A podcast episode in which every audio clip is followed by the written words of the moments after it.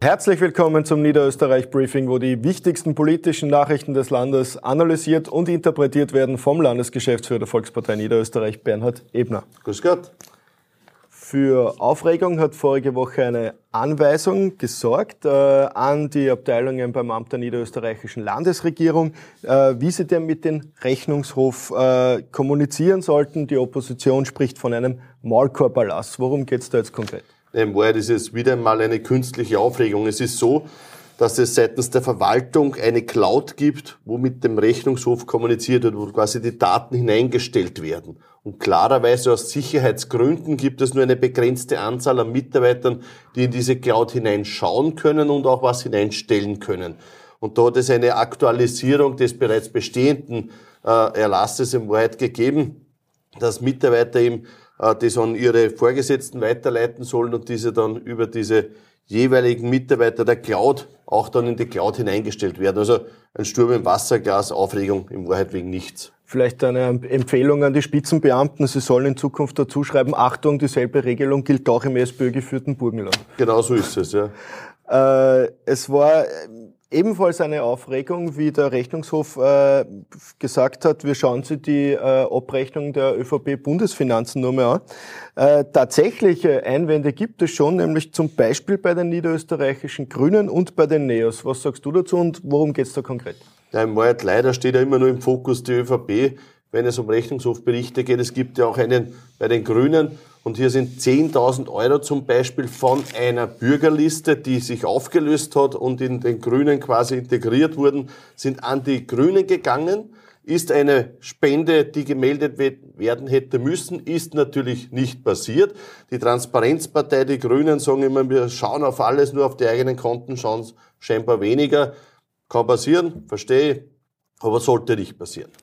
Und auch bei den Neos gab es einen Fall? Ja, da ist die Abgeordnete Gammon hat ja da Spenden bekommen von der äh, Europäischen Partei der Liberalen, ein Inserat gespendet bekommen, auch das nicht gemeldet. Also erstens einmal sieht man schon, wie komplex diese gesamte Situation ist, was das Melden betrifft. Und auf der anderen Seite immer auf die anderen zeigen und selbst die Sachen nicht ordnungsgemäß machen, geht auch nicht. Und daher, ja, kann passieren, aber sollte nicht passieren. Ich fordere alle auf, hier genauer zu arbeiten.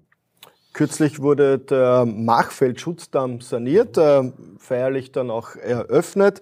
Äh, gleichzeitig sind in diesem Jahr 20 Jahre Hochwasserschutzprojekte dann auch begangen worden. Da hat sich ja viel getan in Niederösterreich. Extrem viel in den letzten Jahren. Denkt man zurück, vor 20 Jahren war das große Hochwasser an der Donau was sehr viel Leid auch für diese Regionen gebracht hat. Und seitdem hat es einen sehr umfangreichen Ausbauprogramm gegeben, entlang der Donau auf der einen Seite.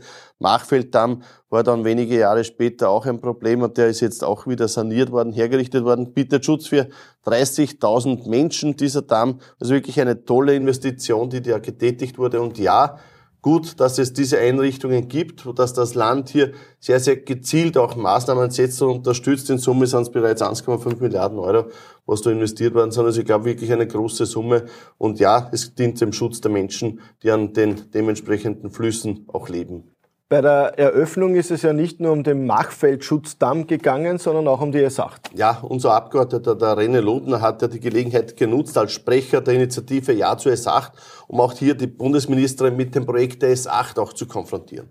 Bisher hat sie jedes Gespräch verweigert ist zu Tierschutzprojekten gefahren, aber Menschenschutz war scheinbar in der Region bisher total egal. Jetzt hat er sie konfrontiert und hat ihr klar nochmals den Wunsch und den eindringlichen Auftrag mitgegeben, dieses Projekt S1, S8 in der Region auch zu realisieren. Sie hat einen gesetzlichen Auftrag, dem muss sie jetzt auch nachkommen.